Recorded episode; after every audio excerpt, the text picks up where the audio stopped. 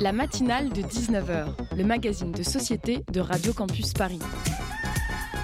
On y parle de sujets sérieux. Il n'y a pas d'édito enflammé sur le communautarisme blanc. De sujets moins sérieux. Ça peut être des bois sculptés à partir de formes naturelles interprétées. De ce qui se passe en Ile-de-France. Je me disais qu'à Paris, on était en avance sur la province. Et de débats pas forcément consensuels. Parlez-nous un peu de cette coupe monstruelle. Tous les jours, du lundi au jeudi, jusqu'à 20h, sur le 93.9. Ce matin, Léa Salamé a reposé son casque de la matinale de France Inter pour la dernière fois avant la fin des élections européennes. Son compagnon, Raphaël Glucksmann, y est candidat pour le PS, alors elle raccroche l'antenne par neutralité et par éthique journalistique.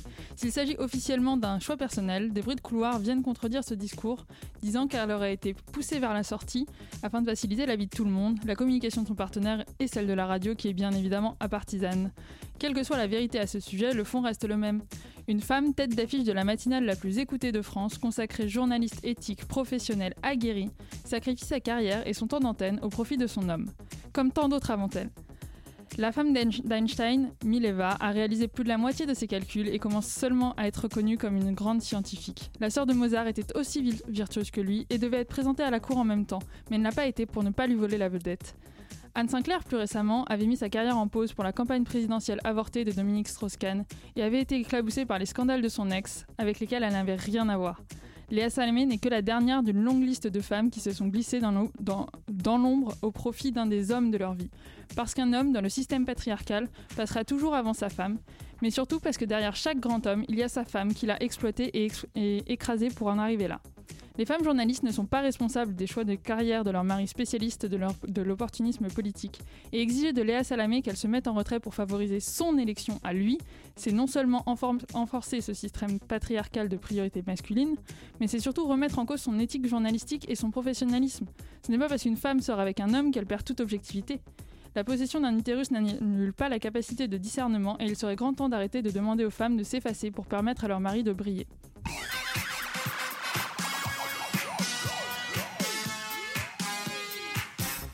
Bonsoir à toutes et à tous, vous écoutez Radio Campus Paris et c'est la matinale de 19h sur le 93.9. Au sommaire, les futures présidentielles américaines avec notre premier invité, Lauric Henton, professeur à Sciences Po Paris à l'Université de Versailles-Saint-Quentin, euh, spécialiste de la civilisation américaine. Puis on parlera de la quatrième édition d'un festival contre le racisme et l'antisémitisme à Paris, avec notre deuxième invité, Frédéric Calins, directeur des ressources du Musée national de l'histoire de l'immigration. Comme toutes les semaines, un reportage de Radio Parleur par Étienne Gratianet à 19h34 et un autre de Léa Hurel à 19h54 qui a profité du 8 mars pour rencontrer des collectifs féministes d'Amérique latine. Il est 19h04, bienvenue dans la matinale.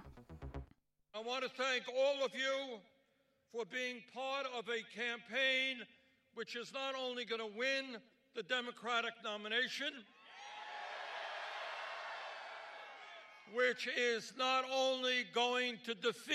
Donald Trump, who is the most dangerous president in modern American history.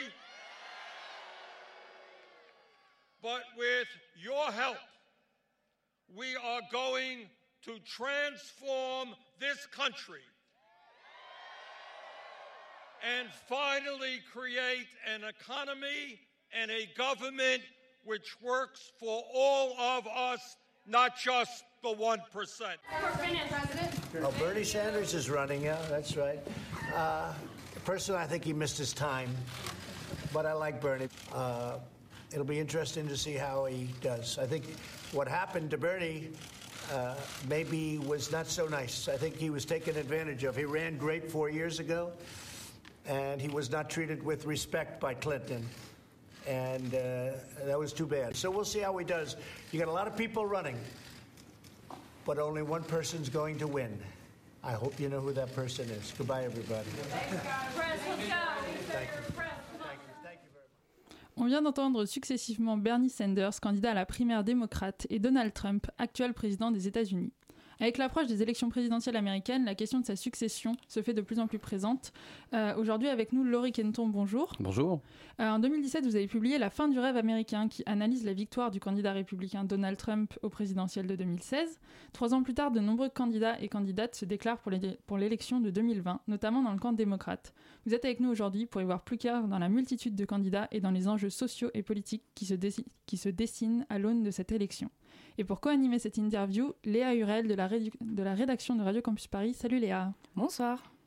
Alors, euh, Monsieur Henton, euh, pour poser un petit peu le contexte, euh, est-ce que vous pouvez nous faire un petit bilan de ces trois dernières années de Trump au pouvoir? Qu'est-ce qui est bon, qu'est-ce qui est moins bon? Ouh, il y a beaucoup, il y a beaucoup, il y a beaucoup. Chaque heure, euh, chaque tweet de toute façon fait euh, l'objet d'une analyse. Donc c'est vrai que c'est trois ans qui ont l'air, enfin c'est pas trois ans, ça fait deux ans là, mais ça fait deux ans qui ont l'air de, de, faire trois ans, voire 30 ans. Enfin, euh, c'est le, temps est vraiment différent avec avec Trump. déjà la campagne a été très longue et la et la prochaine campagne a déjà commencé. Donc le problème de, de la temporalité des, de la présidentielle, enfin de la politique américaine, c'est qu'il y a cet enchevêtrement de campagne présidentielle, de midterms, d'exercice du pouvoir. Trump mélange les genres également. Euh, qu'est-ce qui. Alors, c'est pas trop à moi de dire ce qui est, euh, ce qui est, ce qui est bon, ce qui est pas bon, mais, euh, mais c'est vrai que ce qui s'est passé, c'est qu'on est rapidement passé côté démocrate après la stupéfaction de la, défaite. On est assez rapidement passé dans le temps de la, mobilisation et de la, revanche, de la vengeance, et avec la, Women's March dès janvier 2017. Donc il y a eu tout de suite une espèce de, prise de conscience de euh, euh, cette fois il faut vraiment y aller. Et en fait, un des paradoxes de, Trump, on lit souvent des éditos, des choses comme ça un peu alarmistes, du genre c'est le retour d'Hitler, on voit ça vraiment explicitement. Quoi. Euh, bon, alors la principale conséquence de Trump, c'est l'inverse en fait. Paradoxalement, c'est un sursaut démocratique. Il n'y a pas du tout de mise au pas de l'opposition. Enfin, je veux dire, les démocrates ont gagné la Chambre euh, il y a encore quelques mois. Donc ce serait la première dictature au monde où l'opposition gagne euh, la Chambre qui va contrôler la présidence. On a vu un certain nombre de, candidatures, notamment de candidates de minorités, hommes, femmes, euh, minorités ethniques, minorités sexuelles, etc., se porter candidates à cause de Trump, j'allais dire grâce à Trump, mais d'une certaine manière c'est grâce à Trump. Et ça c'est quelque chose de jamais vu l'électorat démocrate est généralement composé de groupes qui votent peu. Euh, ce, ce, que j'appelle les, euh, les, géants endormis. Et euh, ces gens-là se mobilisent, se mobilisent d'autant plus qu'il y a Trump à faire tomber cette fois-ci. La première fois, il fallait vaincre Trump, ça n'a pas été fait, malgré les nombreuses voix d'avance. Et donc cette fois-ci, bah, on se rend compte que ça ne suffira pas. Et donc il va falloir aller au-delà en votant. Mais on a vu en 2018 qu'il y a eu également de nombreuses candidatures. Et donc il y a, cette espèce de sursaut démocratique dans les deux sens, qui est, à mon avis, un des, un des points les plus, euh, les plus marquants. D'accord. Et quelles seraient du coup les perspectives, euh, selon vous, de Trump à la présidentielle de 2020 Vous pensez qu'il a ses chances Vous pensez que, comme vous parlez d'un sursaut démocratique, le peuple va se réveiller et que face à ce mandat un peu exceptionnel, on aura aussi du coup une présidentielle exceptionnelle, euh, un rebattage de cartes et, euh, peut-être un, sursaut démocratique aussi dans les urnes? Alors ça, ça va être la grande question et ça va être euh, justement tout ce qui va faire le sel de cette élection, comme, comme toutes les élections, mais celle-là peut-être encore plus parce qu'il y a ce, personnage complètement hors du commun qui, est, Trump. Donc la grande question c'est qui va voter, dans quelle quantité, est-ce que ça va faire la différence, qu'on a encore le système du collège électoral, même si certains veulent l'abolir, donc euh, est-ce que, euh, en fonction des. Il y a encore une géographie hein, très particulière de qui va voter où et est-ce que ça va suffire? Parce que que les minorités votent à New York, bah, aucune, aucune importance. Hein. De toute façon, la, New York, la Californie voteront pour les démocrates à la présidentielle. Donc, ça va pas. Là, la mobilisation n'a aucun intérêt d'une certaine manière. Ça va être là où les élections sont serrées, en Floride, par exemple. Et le Midwest ah, Le Midwest et la Rust Belt, en particulier tous les États autour des Grands Lacs, Pennsylvanie, etc. là, ça c'est là que ça s'est joué la dernière fois, pour très peu de voix. Et c'est là que ça peut se, que ça se jouera d'ailleurs en, partie euh, en, en, 2020. Donc ça va être ça la, véritable question, c'est qui va voter dans quelle proportion? Et euh, pourquoi c'est intéressant pour nous, euh, bah, du coup, de l'autre côté de l'Atlantique, de s'intéresser de très près à cette élection? Il y a des enjeux, il y a des intérêts? Alors, ça, c'est une grande, euh, c'est un grand mystère pour moi. Euh, y, a, ça fait, ça fait un peu plus de 20 ans que je suis les, euh, les, campagnes électorales. Il y, a, y a, y a 20 ans, il fallait être abonné à Time Magazine ou regarder les infos américaines à 6 h du matin sur Canal parce que c'était le seul moyen d'avoir des infos des États-Unis. il y a encore une quinzaine d'années, je sais que pour, pour 2004, à la fin du Super Tuesday, quand on a su qui était le candidat démocrate contre George W. Bush, c'était une seconde un entrefilet sur France Info, vraiment rien quoi. Euh, alors que maintenant on envoie les journalistes un mois avant dans l'Iowa, ce qui est quand même cruel parce qu'envoyer des journalistes euh, fin décembre dans l'Iowa c'est quand même cruel. Euh, parce qu'il y a quand même pas grand chose à faire puis il fait froid. ouais. Et puis il y a quand même pas grand chose à faire. Surtout quand on est envoyé spécial, enfin un correspondant permanent à New York ou à Washington, bon l'Iowa ça fait un choc culturel. Il y a moins à couvrir. Il y a moins à couvrir mais surtout on les envoie très longtemps à l'avance. Donc il y a une couverture qui dépend des rédactions qui suit la couverture finalement euh, américaine aussi. Euh, qui, qui, a, qui a suivi avec un temps de retard la couverture américaine, qui a toujours été euh, assez obsessionnelle. on peut comparer la couverture politique américaine à la couverture du sport américain. La couverture du sport américain est assez différente de la couverture du sport en France, parce qu'elle est beaucoup plus axée sur les statistiques. La couverture du baseball, c'est un truc, faut être ingénieur de la NASA pour suivre. Hein. C'est que des stats et des trucs hyper précis. Et la, la, la politique prend de plus en plus euh, une sorte de, dimension euh, nerd carrément avec euh, des tas de, trucs scientifiques qui peuvent être très importants, enfin très importants, très intéressants, mais qui peuvent être aussi parfois difficiles à suivre. Et on, remarque une croissance de l'intérêt mondial qui. Donc ça serait mondial, à l'échelle mondiale du ah coup. oui, parce que. Pas que française. Non, non, non. quand vous regardez la presse allemande ou la presse britannique, elle est aussi extrêmement américanisée dans le sens où tout ce qui se passe aux États-Unis prend une ampleur considérable. Il y a un effet Obama d'abord, euh, qui a été, euh, qui a été ben, un phénomène de, de, curiosité. Et donc, euh, après l'impopularité de Bush, il y a eu cette espèce de retour des États-Unis sur la, sur la scène mondiale qui plaisait en gros à une, opinion mondiale, européenne, etc. Donc, Obama a eu cet effet-là.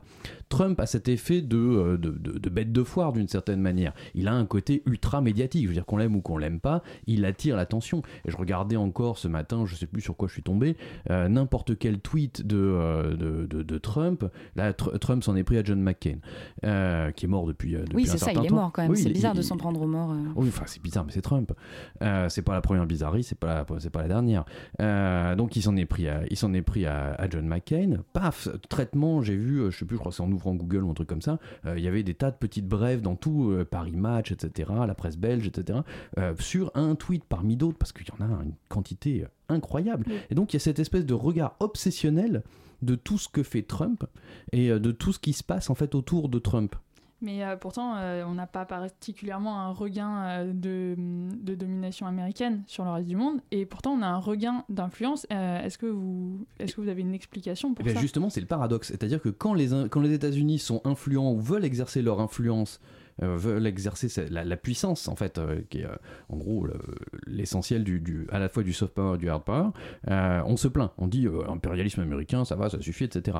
Et quand ils décident de se désengager des affaires du monde, que ce soit Obama, et Trump, et là il y a une véritable continuité entre la politique étrangère d'Obama, qui n'était pas très interventionniste, et c'est la grosse différence avec Hillary Clinton, pourtant ils sont tous les deux démocrates, il y a plus de continuité entre Obama et Trump de ce point de vue-là, sur la volonté de désengager les États-Unis. Oui, les troupes, notamment en Afghanistan et en Syrie, oui. Des guerres permanentes, etc. Et surtout des guerres qui ne peuvent pas être gagnées. La grande idée d'Obama, c'était d'opérer un pivot stratégique vers l'Asie, qu'il n'a jamais pu faire, parce que pour lui, le Moyen-Orient, c'était un bourbier. Euh, et la volonté de se désengager d'Obama, à ce moment-là, on dit Ah, mais euh, ils s'en vont, les Américains. Euh. Alors qu'on se plaint quand ils sont trop présents, mais quand ils s'en vont, ça va plus non plus. Donc on a toujours ce, cette relation assez, assez étrange à la présence américaine sur la scène euh, géopolitique en fait. D'accord. On sait aussi, Donald Trump, il est omniprésent euh, sur les réseaux sociaux. Voilà, vous, vous en parliez, il, utilise Twitter en fait presque comme un journal, un journal intime. Ah non, euh, c'est une arme politique. Voilà. C'est pas du tout anecdotique. C'est non, mais c'est loin d'être anecdotique, mais c'est vraiment bizarre. Moi, je trouve qu'il y a un vrai paradoxe entre ce, son, son côté sans filtre et finalement euh, cette efficacité euh, de communication et elle l'utilise comme un, un, outil de campagne. Et donc du coup, on voulait vous demander quelle place euh, vous pensez qu'aura Twitter durant cette présidentielle et pour les futures présidentielles, en fait, est-ce que ça va faire un peu jurisprudence? Est-ce que les réseaux sociaux euh, tentent à remplacer euh, les débats télévisés euh, ou même les meetings aux quatre coins du pays? Non, ça, reste, une étape obligatoire. En revanche, l'utilisation de Twitter, elle va, varier en fonction de l'utilisateur et, et du, style qu'on veut imprimer. Mais pour Trump, il y a une dimension qui est assez particulière et assez personnelle, qui est en fait le populisme. Le populisme, l'essence du populisme, c'est de s'adresser au vrai peuple, c'est de distinguer le vrai peuple, les vrais gens, de, d'un, faux peuple ou des, des, élites essentiellement de l'establishment, etc. Et le fait de passer directement par les, les réseaux sociaux et par Twitter, mais ça pourrait être autre chose, c'est une façon de contourner le filtre des fake news et, des, euh, et des, du, du filtre hostile des médias. Média, c'est intermédiaire, c'est donc le, Oui. le filtre. Et lui, il veut vraiment passer au-delà, s'adresser directement aux vrais gens, avec justement son côté un peu trash, un peu sans filtre, etc. Un langage, oui, très Ouais. particulier. Donc on reviendra euh, donc, sur tout ça après une petite pause musicale.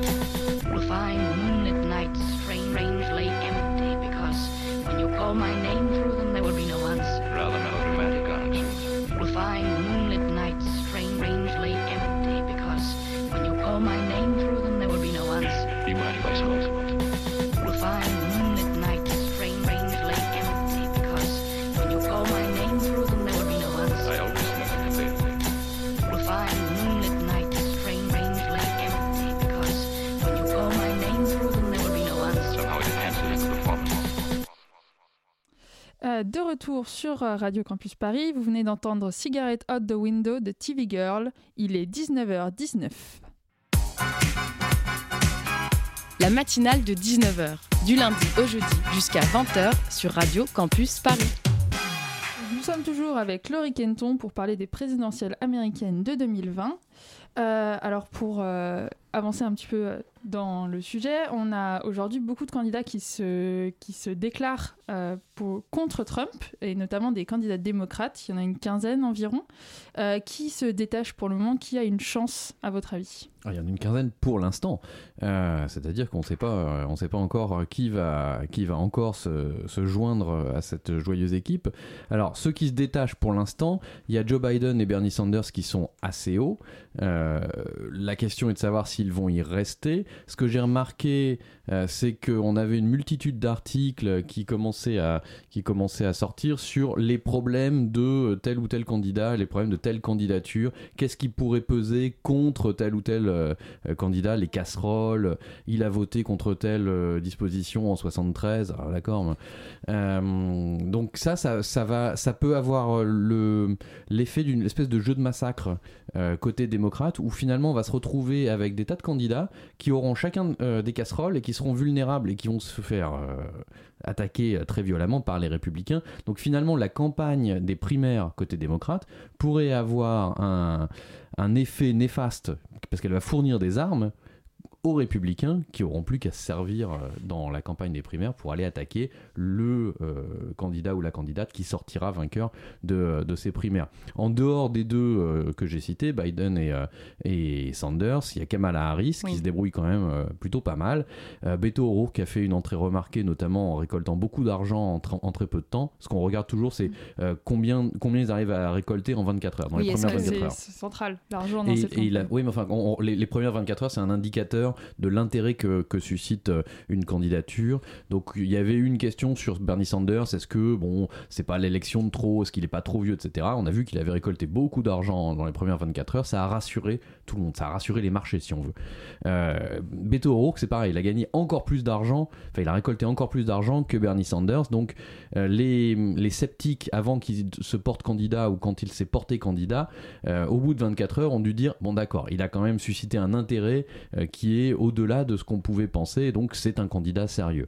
D'accord, Beto O'Rourke, qui est, euh, on va dire, dans la vague plus centriste du Parti démocrate. Ah bah ça, on sait pas encore en fait, parce que la. Il évolue un petit peu. Oui, il est euh, un peu là où on le met, et puis il est, il, il a, disons que c'est pas un idéologue, c'est pas quelqu'un qui a des, des, des idées très très arrêtées. Il est un petit peu là où le vent souffle, c'est un peu un opportuniste. Euh, il a pas, bah, il- disons qu'il défend pas une politique qui est clairement identifiée. Euh, son, son- sa politique, enfin sa, sa campagne, c'était surtout battre, battre Ted Cruz au, au Texas, ce qui était, était déjà euh, bon assez louable comme, comme Oui, tâche. pour le siège au Sénat, Mais, du coup. ouais, mais, euh, mais c'est pas quelqu'un qui avance avec un certain nombre. C'est pas Elizabeth Warren. Elizabeth Warren, la sénatrice du Massachusetts, elle a tout un paquet de, de propositions euh, qui sont plus ou moins réalistes. Qui mais, est euh, marqué très à gauche, pour le coup. bah, disons qu'il y en a, il y en a, il y en a assez peu qui sont pas marqués très à gauche. Il y a un embouteillage à la gauche du Parti démocrate, et donc oui, O'Rourke est moins marqué à gauche, c'est-à-dire qu'il est peut-être plus compatible avec l'électorat du Midwest, qui est moins marqué par les idées des d'électorat des côtes en fait et des grandes villes. Est-ce qu'il faudrait pas plutôt, euh, du coup, être plus centriste ou en tout cas être moins, moins euh, fixé sur certains sujets, euh, moins fixé à gauche pour euh, pouvoir euh, récolter le, maximum de votes et gagner la primaire Ou est-ce que vous pensez que c'est un réel avantage d'être comme Bernie Sanders ou euh, justement Elizabeth Warren et, et avoir euh, voilà, une vraie identité euh, de gauche? Alors la, grande, le grand problème en fait de, de cette, euh, de ce qui va se passer, c'est la configuration primaire. Les, les primaires sont un cadeau empoisonné. C'est-à-dire qu'il faut bien départager quelqu'un. On n'a pas le premier secrétaire euh, qui est de toute façon désigné d'office, donc il va falloir désigner quelqu'un. On pourrait organiser un duel, mais enfin bon, ce serait pas, forcément la meilleure solution. Euh, donc il faut départager d'une manière démocratique. Donc on va faire voter les gens. Le problème des primaires, c'est que ça fait souvent émerger des candidats qui sont plus purs que plus purs. Et donc ça va avoir tendance à favoriser le candidat à gauche euh, chez les démocrates et le candidat plutôt à droite euh, qui euh, lave plus blanc que blanc euh, chez les républicains. Donc c'est une des raisons pour lesquelles Trump s'en est sorti, mais c'est pas la seule. Euh, le problème c'est que au- en novembre, on va plutôt voter pour quelqu'un qui est plus euh, centriste parce qu'il va être plus capable de récupérer les voix Les des, votes, euh, bah, des indépendants et des modérés. Et c'est ceux-là qui font la différence. C'est pas la, c'est pas la base. La base, il faut, euh, faut lui donner quand même du grain à moudre pour qu'elle se mobilise. Oui, c'est pas une société qui est très militante. Euh, c'est- les Américains sont beaucoup plus difficiles à mobiliser, on va dire, que Alors, par exemple les Français. Ça, ça c'est vrai, ça dépend, mais ça dépend également où et ça dépend euh, qui. Euh, Il y a des catégories, par exemple, euh, les, les blancs diplômés des banlieues votent beaucoup, euh, ils votent très, très largement. Les noirs votent plutôt pas mal. Les hispaniques et les asiatiques, qui ont des profils socio-économiques qui sont radicalement différents, les asiatiques sont beaucoup plus diplômés que les hispaniques et, et beaucoup plus riches globalement, donc normalement ils devraient voter plus et pourtant ils votent, ils votent pas énormément. Alors Ce que- sont deux communautés qui grimpent énormément aussi en, en, termes en de... effectif, oui. Alors les Asiatiques mon- montent beaucoup plus vite euh, Oui. que, les, euh, que les Hispaniques maintenant, mais restent quand même euh, pas extrêmement nombreux. Et ils sont tous euh, très largement démocrates. Donc ça dépend vraiment qui. Ça dépend aussi des questions de génération. Les, les, les moins jeunes, disons, votent beaucoup plus que les plus jeunes. Donc ce qui a tendance à favoriser de manière un peu artificielle le Parti républicain. Donc la question c'est est-ce que tous ces gens-là vont s'y retrouver? Comment on électrise Comment on a envie de faire voter des jeunes qui traditionnellement votent pas, des minorités qui traditionnellement votent pas? Obama avait trouvé la solution. Le problème, ça va être de reproduire la, formule Obama. Et ça, tout le monde ne va pas pouvoir le faire. Sanders, qui est un des plus âgés de toute la troupe, euh, a quand même cette capacité à mobiliser les jeunes, paradoxalement. On dit, bah, est-ce que, Sanders n'est pas trop vieux? Bah non, il n'est pas trop vieux. À parce que- 77 ans quand oui, même. mais, oui, mais il, c'est- il a- il avait, un- il avait un- une, une attraction auprès des, euh, auprès des jeunes contre Clinton, qui était plus jeune euh, que, que lui, euh, qui est toujours plus jeune que lui d'ailleurs, euh, qui était largement supérieur. Celui qui fait voter les jeunes, c'est Sanders par rapport à Mais- Clinton. Mais euh, ces jeunes, ils ont quand même aussi beaucoup voté euh, aux dernières élections, donc aux élections sénatoriales, et pour des candidats qui sont très jeunes. C'est beaucoup de candidates qui sont élues des minorités. euh, Pas, force, pas uniquement, ça dépend où. Là, où- elles étaient candidates, oui, mais par exemple dans l'Ohio, ils ont voté pour Sherrod Brown, qui est blanc, qui est un homme, mais qui était démocrate et qui a été réélu avec. Moi, je le voyais bien, finalement, il se présente pas, c'est c'est un des seuls dont on sait qu'il se présente pas, Sherrod Brown, le sénateur de l'Ohio, et pourtant il avait un très bon profil justement pour gagner, pas forcément au centre, mais euh, au centre géographique, c'est-à-dire dans le Midwest, et pourtant il a un profil qui est euh, relativement à gauche, pas pas autant que les autres, mais quand même clairement à gauche. On peut pas lui faire un procès de, de,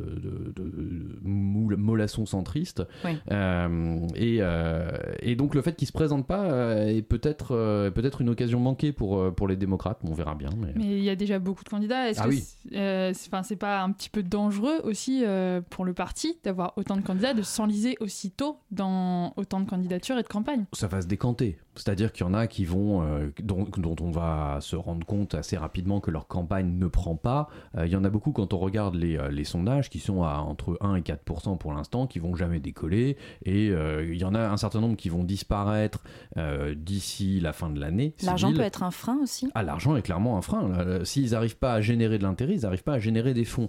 Et s'ils n'arrivent pas à faire rentrer des fonds, ils n'arrivent pas à générer de l'intérêt. Donc c'est un petit peu un cercle vicieux. Et après, il y a cette, cette différence entre les, les qualités sur le papier. C'était le cas de Jeb Bush, par exemple, qui avait toutes les qualités sur le papier, mais il avait le charisme d'une huître, et donc il n'a jamais réussi à mobiliser les électeurs. Et donc, euh, quelqu'un qui, en théorie, avait un très bon profil, il n'a jamais réussi à, à avancer.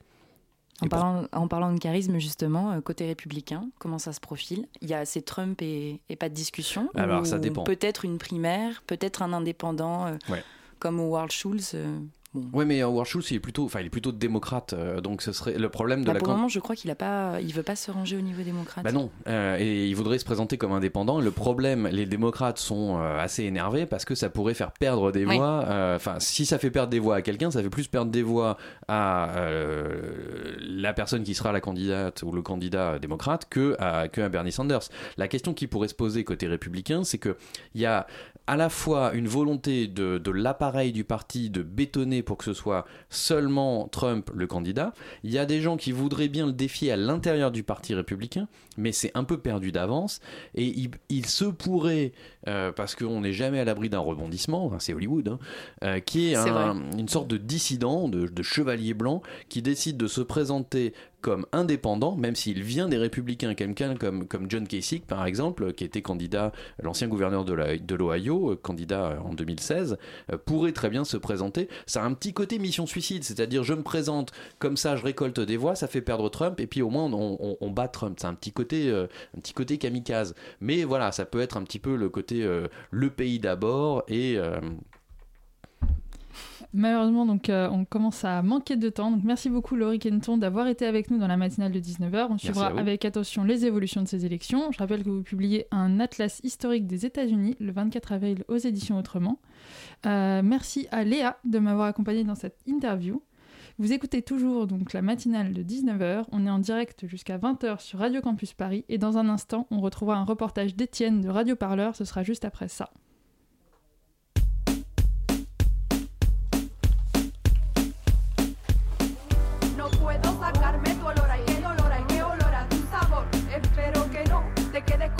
Ya sabes que lo mío es puro amor. Hoy te fuiste y llueve tristemente. La rima rima con el nombre del día jueves Y con el día que te vi que era número 9 Y milagrosamente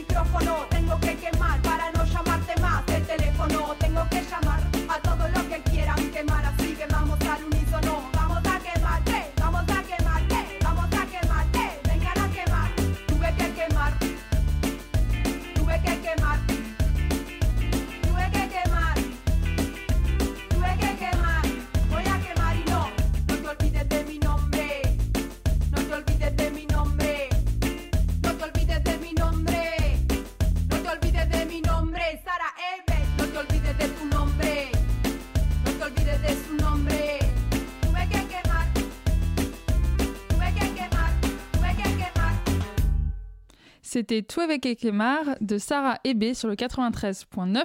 Il est 19h33 et 52 secondes et vous écoutez la matinale. La matinale de 19h, du lundi au jeudi jusqu'à 20h sur Radio Campus Paris. Cette semaine, notre partenaire Radio Parleur vous emmène au cœur de la manifestation syndicale de ce mardi à Paris. Une manifestation unitaire avec notamment la CGT, Force ouvrière et Solidaire. Dans le cortège parisien, quelques gilets jaunes, mais pour les leaders syndicaux, malgré quatre mois de mobilisation, l'heure n'est pas encore venue de soutenir le mouvement. Reportage Radio Parleur de Étienne Gratianette.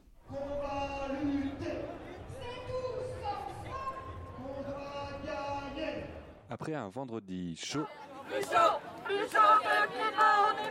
Et un samedi tendu sur les Champs-Élysées, place à la grève interprofessionnelle et son cortège de syndicats dans les rues de Paris.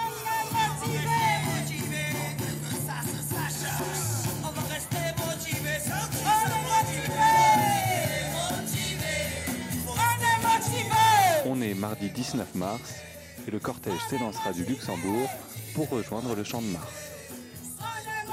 Plus on est euh, euh, mobilisé de façon euh, regroupée entre syndicats, de façon unitaire, plus on donne confiance au monde du travail et plus on a les chances d'y arriver. Le problème depuis trop longtemps, c'est la division syndicale. Philippe Martinez, secrétaire général de la CGT. Et donc il y a besoin de se rassembler, mais au-delà des syndicats, avec des associations, comme nous l'avons fait samedi dernier pour le climat. Là, vous avez des gilets jaunes avec vous dans le cortège. La jonction continue à se faire. Vous, en êtes, vous discutez toujours? On discute toujours. euh, euh, en territoire, dans les départements euh, plus qu'à Paris, parce que euh, les, les conditions ne sont pas les mêmes, mais j'allais dire, on apprend à se connaître, et vous voyez, quand on se connaît, on défile ensemble. Quatre mois donc, et on en est encore à apprendre à se connaître. Mais au niveau de la base, qu'en est-il?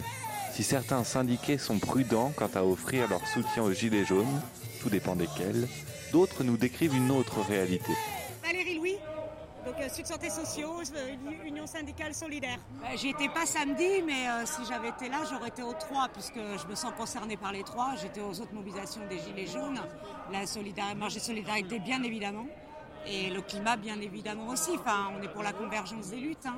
On se bat tous. euh, Enfin, si c'est pas pour la même chose, c'est au moins contre la même chose. Hein. C'est pas les uns qui aident les autres, c'est une convergence. euh, dans les gilets jaunes, vous avez des syndicalistes euh, et les gilets jaunes, ils travaillent dans des entreprises qui sont en lutte. Donc, euh, on n'est pas deux sociétés différentes. hein. C'est les moyens de la lutte qui ont été euh, perçus de manière euh, un petit peu différente, mais vachement complémentaires. Et forcément qu'on a besoin de converger nos luttes. On a besoin de faire. C'est vrai que les manifs, euh, euh, c'est une façon de se compter, mais mais c'est pas le mode de mobilisation euh, qui va renverser le système. hein.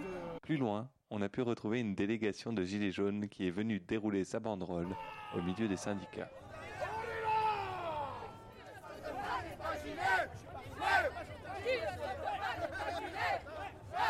La manifestation s'est ensuite déroulée dans le calme jusqu'à son point d'arrivée. Pourtant, au champ de Mars, tout le monde ne semblait pas convaincu. Quelques gilets jaunes hors micro nous confient que s'ils ont encore confiance en leurs délégués syndicaux en entreprise, les manifestations balades ne leur semblent plus efficaces. Les militants syndicaux, eux, sont inquiets pour leur mode d'action. Ils se sont trouvés un nouveau point commun avec les gilets jaunes, la crainte de la répression, surtout depuis les dernières annonces du Premier ministre. Ils veulent entériner de plus en plus euh, la possibilité de nous interdire de manifester, de nous rendre complices euh, de, tout, euh, de tout ce qui peut y avoir lieu sur un trajet de manifestation. Du fait d'être sur une manifestation non déclarée, bah, c'est tout simplement l'interdiction de manifester. hein. Et de criminaliser l'action syndicale, l'action sociale, bien sûr que ça fait très peur. Vous venez d'entendre un reportage d'Étienne Gratianet de notre partenaire Radio Parleur. La matinale de 19h continue sur le 93.9. Merci à vous d'être avec nous. Pour savoir qui l'on est, encore faut-il savoir d'où l'on vient. Ce bâtiment, le palais de la Porte Dorée, franchement pour moi c'est un aquarium en face du bois de Vincennes. En fait, une partie de mon histoire s'y trouve. Une partie de notre histoire. Conçu par l'architecte Albert Laprade, il fut commandé par l'État français pour l'exposition coloniale de 1931. Le musée de l'histoire de l'immigration s'appelait alors Musée des colonies. Ce bâtiment, ses 16 000 mètres carrés, avait pour but de vanter les mérites d'une France coloniale et civilisatrice.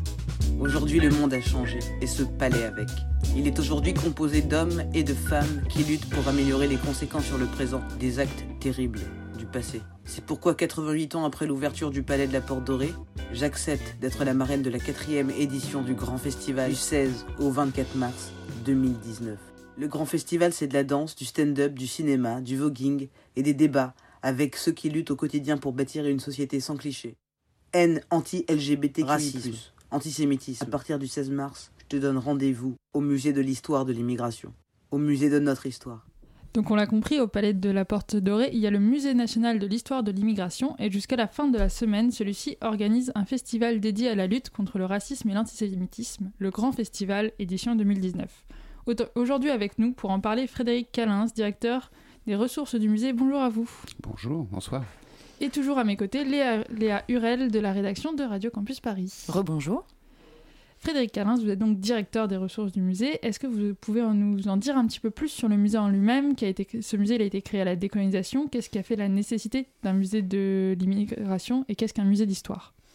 Ce musée, il répond, euh, il a été créé en 2007 euh, et il répond à une demande sociale extrêmement forte euh, fait suite, il s'inscrit dans une temporalité qui était euh, celle des émeutes en 2005, des révoltes sociales et euh, qui a quand même fracturé effectivement le monde politique et la société française, sur, notamment sur la manière d'analyser un petit peu ce qui s'était passé pendant trois semaines euh, d'état d'urgence, notamment dans les quartiers populaires, et a émergé effectivement euh, de ces trois semaines euh, d'émeutes ou de lutte, selon la place où on est, une problématique, celle des discriminations et de la visibilité des minorités. Et donc, à l'époque, plusieurs décisions ont été prises, notamment la création d'une commission image de diversité pour favoriser la diversité dans le champ de l'audiovisuel, la création, on a eu aussi euh, et la création du Musée national de l'histoire de l'immigration, qui s'inscrivait dans la suite de la création de la haute autorité de lutte contre les discriminations, qui a été créée en 2004. Donc on est dans une séquence euh, 2004, 2002, 2009, enfin, qui est aussi euh, liée euh, au deuxième tour de l'élection présidentielle de 2001 et d'une prise de conscience euh, qu'il nous faut des outils aujourd'hui pour promouvoir un discours autour de la diversité et autour de la réalité de cette société française qui est, une société multiculturelle. Même si le modèle républicain rejette le multiculturalisme, il n'empêche que la société est multiculturelle et on a besoin effectivement aujourd'hui de changer de lunettes pour voir la société telle qu'elle est. Donc le musée s'inscrit dans ces, dans ces combats-là et dans ces, et dans ces missions-là. quoi. Pourquoi avoir choisi euh, d'accueillir ce festival en particulier au sein de votre musée? Euh, on est un musée de société, donc euh, on ne peut pas euh, être en dehors de la société, on n'est pas comme un musée des beaux-arts, euh, et on ne peut pas de ce point de vue-là ne, ne- ne pas tenir compte du contexte Ouais. dans lequel on évolue, et des questions sociales surtout, même si le musée a une vocation culturelle et artistique, c'est un musée qui s'imprègne effectivement des réalités sociales de ce pays, et en particulier des fractures qu'il y a dans ce pays, et, on- et sur la question de l'immigration, sur la question des identités, on voit bien que on est un pays qui s'interroge beaucoup. Le musée essaye d'amener des éléments de réponse aux personnes qui s'intéressent à cette question euh, pour se forger tout simplement un point de vue, mais un point de vue éclairé à partir euh, de travaux de recherche, d'un travail pédagogique euh, et d'un travail de fond. quoi. Euh, la marraine du festival qu'on a entendu tout à l'heure, c'est Charlotte Soignon. Euh, c'est une euh, humoriste française. Elle est passée par le Jamel Comedy Club, le Montreux Comedy Festival. C'est une femme, donc. Euh, c'est une femme noire. Elle a un humour décontracté et plein d'autodérision. Donc on va écouter un extrait de son spectacle. Bonsoir, Montreux. Qui me connaît pas du tout Levez la main ceux qui me connaissent pas, allez-y. Oui, j'ai demandé pour toi, j'ai vu ta tête dès que je suis rentré. Je sais ce que tu t'es dit, je connais ce regard. Mais c'est pas Anthony Cavana Ah, Je suis Yannick Noah. Mais je suis caché, j'ai mis des chaussures, c'est pour ça que tu m'as pas reconnu. C'est la dernière blague raciste de la soirée. Bonsoir à tous. Qui m'a vu dans Fort Boyard? Personne apparemment. Je suis pas étonné, vous inquiétez pas, tout va bien, je sais, j'ai direct été en prison. J'ai vécu ce qu'ont vécu mes ancêtres. J'ai fait un voyage en bateau, prison, j'ai pas aimé la sensation, je vous le dis tout de suite. J'ai pas kiffé ça du tout. Alors, donc, on vient d'entendre un extrait de son spectacle. Est-ce que vous pouvez nous dire pourquoi vous lui avez proposé à elle en particulier le rôle de marraine de cette quatrième édition du festival? Parce que Charles Soignon, elle symbolise beaucoup de choses pour nous. D'abord, c'est les nouvelles générations et euh, des formes de militantisme qui ne sont plus les mêmes que celles d'il y a 15, 20 ans, à l'époque de la- des marches pour l'égalité. Aujourd'hui, on voit bien euh, la présence un peu de, Charlet sur les réseaux sociaux. Donc, euh, femme, noire, euh, ultra présent sur les euh, réseaux sociaux, avec effectivement un public très jeune euh, qu'elle irrigue, euh, qu'elle influence. Et donc, pour nous, ce qui est important, effectivement, c'est qu'on soit un peu en phase, pas seulement avec euh, les questions euh, de société autour de ces sujets, mais aussi avec cette jeunesse. Et donc, on a besoin, vous savez que un des enjeux pour les musées, c'est de faire venir les jeunes euh, pour dans les musées. Et donc, Charles Soignot, euh, de ce point de vue-là, elle incarne effectivement cette jeunesse euh, dynamique, un peu rebelle, contestatrice, interpellatrice. Et de ce point de vue-là, elle est vraiment dans le dans ce qui pouvait le mieux nous accompagner sur ce sur ce temps du festival, qui mêle à la fois des temps sérieux, des temps de débat très approfondis et une dimension festive, artistique, euh, pour euh, ne pas tomber dans une forme de dramatisation ou de misérabilisme dès qu'on parle des questions migratoires ou de la question de l'immigration. ça, on en est sûr, l'humour, euh, ça peut contribuer à déconstruire les stéréotypes, les clichés racistes euh, ou même les clichés homophobes. Pensez-vous que ce soit l'outil le plus efficace aujourd'hui? Il faut toujours être vigilant, c'est-à-dire qu'il n'y a pas de réponse euh, définitive, c'est-à-dire que l'humour peut être un levier, mais si, euh, mais peut être aussi un ghetto. Et on le voit d'ailleurs euh, dans le champ des humoristes, les personnes issues de l'immigration sont souvent très présentes dans le champ de l'humour. Euh, donc attention, euh, effectivement, c'est un bon véhicule, c'est un bon levier pour dédramatiser, mais il ne faudrait pas que ce soit le seul espace d'expression euh, des personnes, en tout cas qui sont très mobilisées sur les questions qui nous intéressent au Musée national de l'histoire de l'immigration. Donc oui, il faut s'en saisir, mais être vigilant de ne pas enfermer effectivement Oui. dans cette case de l'humour les problématiques et les personnalités qui sont engagées sur ces problématiques, comme les Charles Soignons. C'est aussi une personne qui peut parler sérieusement, Charles Soignons. Voilà. Donc donc euh, il faut. Euh, on l'espère, oui. Merci beaucoup à vous, Frédéric Carlin, mm. d'être avec nous. Euh, on se retrouve tout de suite après une petite pause musicale.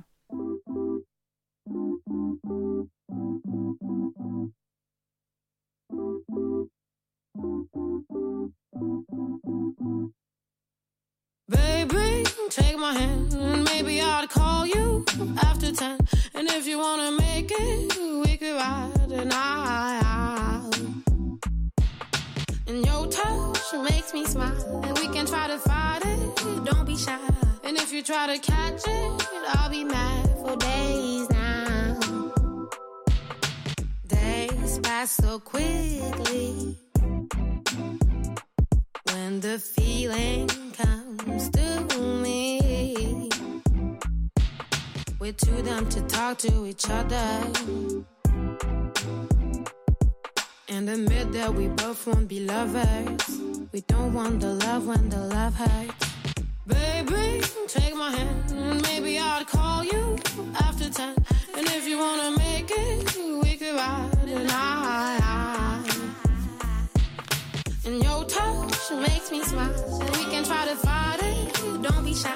And if you try to catch it, I'll be mad for days now. Cause you're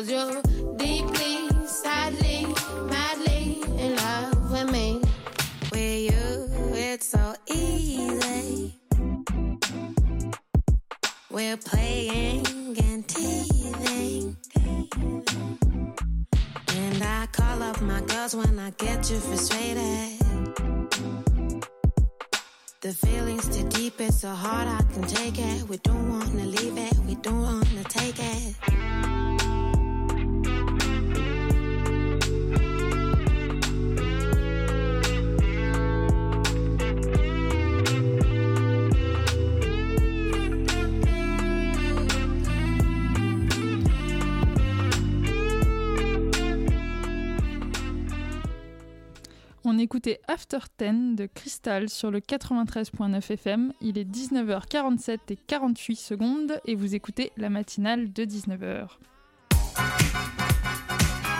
La matinale de 19h, du lundi au jeudi jusqu'à 20h sur Radio Campus Paris. Nous sommes toujours avec Frédéric Calins, directeur des ressources du Musée national de l'immigration, pour parler du grand festival édition 2019 qui se tient en ce moment au musée au Palais de la Porte Dorée. Euh, ce festival s'adresse notamment aux jeunes qui remettent en question certains épisodes importants de l'histoire, comme par exemple le génocide des Juifs. Pour approfondir cette question, dans le cadre du festival, vous avez organisé une table ronde à laquelle euh, notamment participait Marianne Matar-Bonucci, historienne spécialiste de l'antisémitisme au XXe siècle. Donc on va écouter un petit extrait de son intervention. C'est un petit peu déstabilisé quand euh, un élève ostensiblement euh, tournait le dos euh, pendant la visite, manifestait une hostilité qu'on interprétait euh, pas forcément, ou quand à demi-mot étaient glissés des, des mots qu'on pouvait entendre comme il y en a que pour les juifs ou il y en a marre de la Shoah. Euh, alors, je dois dire, pour être tout à fait honnête, que au début, peut-être, parce que nous ne nous y attendions pas, nous n'entendions pas. Et parce que nous n'entendions pas, nous ne répondions pas.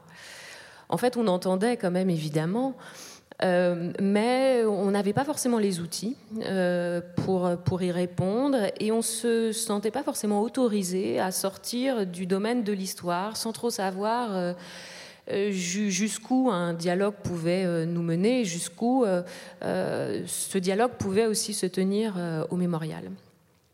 Et je dois dire que c'est à partir de 2014 peut-être, s'il fallait euh, dater, euh, à partir du moment peut-être où la euh, quenelle s'est popularisée euh, autour de, euh, de Dieudonné, euh, que euh, le service pédagogique est vraiment très euh, incité par euh, son directeur euh, Jacques Fredge, nous a euh, euh, incité à aller davantage aborder euh, euh, ces questions dites sensibles, qu'on appelle maintenant les questions socialement vives. Donc l'enseignement de l'histoire, notamment de la Shoah tel qu'il est diffusé aux élèves de lycée, ne semble pas toujours à même de contrer les théories avancées qui vont donc nier cette histoire. Et ces théories sont notamment avancées sur le net. Comment est-ce que vous êtes saisi de cette problématique et comment est-ce que vous l'avez intégrée au festival?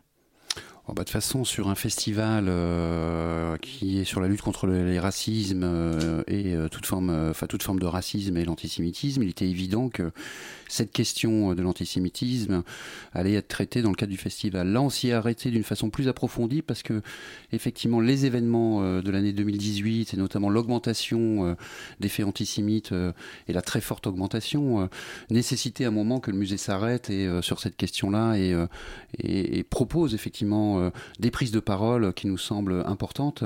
C'est une augmentation de 74%, on peut le rappeler, sur l'année dernière. Alors, évidemment, c'est pas parce qu'on s'arrête sur la question de l'antisémitisme qu'on évacue euh, toutes les autres formes de racisme, mais il y a un besoin là, un moment, de s'arrêter sur cette question-là et de l'expliquer. Et euh, ça a été le sens un peu de ces deux tables rondes euh, qu'on a proposées lundi soir au public, qui ont rencontré un vif succès. L'une sur des enjeux de compréhension de la, notion d'antisémitisme, ramenée sur son temps long. C'est-à-dire que l'antisémitisme, c'est quand même un, le racisme français le plus ancien, ou un des plus anciens en tout cas, mais qui est euh, euh, très profondément ancré euh, dans l'histoire de France. Donc ça, c'était important. Et puis ensuite qu'on discute de pédagogie, c'est-à-dire que par rapport effectivement à ce qui se passe dans les classes, de voir un petit peu quel type de pédagogie on met en face. Et a d'ailleurs été débattu le fait de ne pas forcément introduire la question de l'antisémitisme par la question de la Shoah, par exemple, qui va plutôt être vécue dans un registre moral, mais de, de rester bien sur l'histoire de l'antisémitisme et de rendre compte de l'histoire longue de l'antisémitisme qui traverse et, qui a accompagné euh, l'évolution de la société française. Quoi. Alors, Donc, euh, le festival n'aborde pas seulement la lutte, la lutte contre le racisme et l'antisémitisme, mais aussi par exemple la lutte contre le sexisme ou l'homophobie. Est-ce que du coup ces thématiques, elles sont traitées au prisme d'une intersectionnalité dans le festival? Alors oui et non, c'est-à-dire que l'intersection, il y a un moment, il y a, il y a toujours besoin un moment de s'arrêter sur un sujet. Mais après, c'est vrai que le, le- dans, la, dans la pédagogie qu'on peut avoir ou, et dans les faits, euh, il faut articuler, il faut euh, euh, tenir, il faut une approche pluridisciplinaire. Et donc la question de l'intersectionnalité, quand on veut mettre en place de l'action, elle s'impose de toute manière à tout acteur. Mais on peut, on doit pouvoir, c'est un peu comme sur les discriminations liées à l'origine, les discriminations raciales. Il faut s'arrêter un moment sur cette question en tant que telle, mais après il faut l'articuler avec d'autres questions sociales. Euh, et donc, il y a nécessité à un moment pour avoir, euh, pour, pour- mettre à disposition de la connaissance sur un phénomène comme cela, de s'arrêter sur ces questions, mais en étant vigilant et en tenant compte effectivement de cet impératif nécessité à un moment d'intersectionnaliser euh, le sujet sur lequel on travaille. Quoi. Parce qu'évidemment, qu'on ne peut pas uniquement s'arrêter à la question de l'antisémitisme pour traiter les questions liées au racisme en France. Quoi. Euh, on parle de lutte contre l'homophobie et euh, nous avons vu que samedi dernier, vous aviez organisé un bal de voguing, qui, je le rappelle, est un style de hip-hop qui est né dans les années 90 euh, dans les clubs, donc un style essentiellement dansé par des danseurs racisés, surtout noirs, des danseurs gays en talons. C'est une première, ça, la danse, et surtout la danse, une danse aussi clivante, on va dire, dans un musée. C'est très important. Pour nous, c'est très important parce que derrière ces mouvements artistiques, euh, ce- il y a des messages effectivement qui passent Mouvement autrement. très jeune en plus. Ouais, pour, vers, vers du public très jeune, effectivement, et qui passe autrement que par un discours intellectuel. Quoi. Et donc, on a besoin, effectivement, de, euh, d'abord de s'imprégner, et puis, et puis aussi de ne pas en rester euh, à une dimension purement sociale, et, et d'aller, effectivement, voir toute l'inventivité, effectivement, des, de ces populations qui se sont confrontées aux discriminations et au et qui ont retourné un petit peu euh, ces stigmates à travers euh, une discipline artistique, en l'occurrence le voguing, euh, peu connu en France, mais extrêmement intéressant, en tout cas en termes d'expression euh, des corps. Et donc on, on voit bien aussi, on parle beaucoup des corps racisés, etc. Euh, on voit tout l'intérêt, effectivement, d'aller puiser aussi dans ces mouvements artistiques euh, des réflexions qui viennent nourrir et compléter un discours un peu intellectuel qui peut être parfois un peu descendant et qui peut passer à côté de sa cible. Tout à fait. Alors, merci beaucoup Frédéric Calins d'être euh, venu euh, dans la matinale de 19h. Malheureusement, nous n'avons plus de temps. On rappelle le grand festival donc, organisé par le Musée national de l'histoire de l'immigration jusqu'à dimanche, avec par exemple ce soir à 21h un tribunal pour les générations futures. Euh, il est 19h55. Vous écoutez Radio Campus Paris. La matinale de 19h, du lundi au jeudi jusqu'à 20h sur Radio Campus Paris. Alors Léa, avant de partir, tu nous as préparé un petit reportage. De quoi est-ce qu'il s'agit? Oui, le 8, mars, le 8 mars dernier, à l'occasion de la journée internationale des droits des femmes, j'ai fait un tour du côté de la place de la République. Et tout cet après-midi-là, il y avait des ateliers créatifs et militants à ciel ouvert, organisés par les Brésiliennes du collectif Marielle et les militantes d'Alerta Feminista, qui viennent de plein de pays différents d'Amérique latine. Il est 16h sur la place de la République à Paris, et déjà une foule colorée et pailletée se densifie. Ça se bouscule pour se frayer un passage, ça s'étreint joyeusement lorsqu'on s'est enfin retrouvé. Des journalistes et des manifestants curieux se massent en cercle autour de femmes peignant, découpant et cousant à même le sol près de la bouche de métro. Euh, je suis mexicaine. J'habite à Paris depuis trois ans. Là, on est le 8 mars et on est dans un rassemblement convoqué par différentes associations.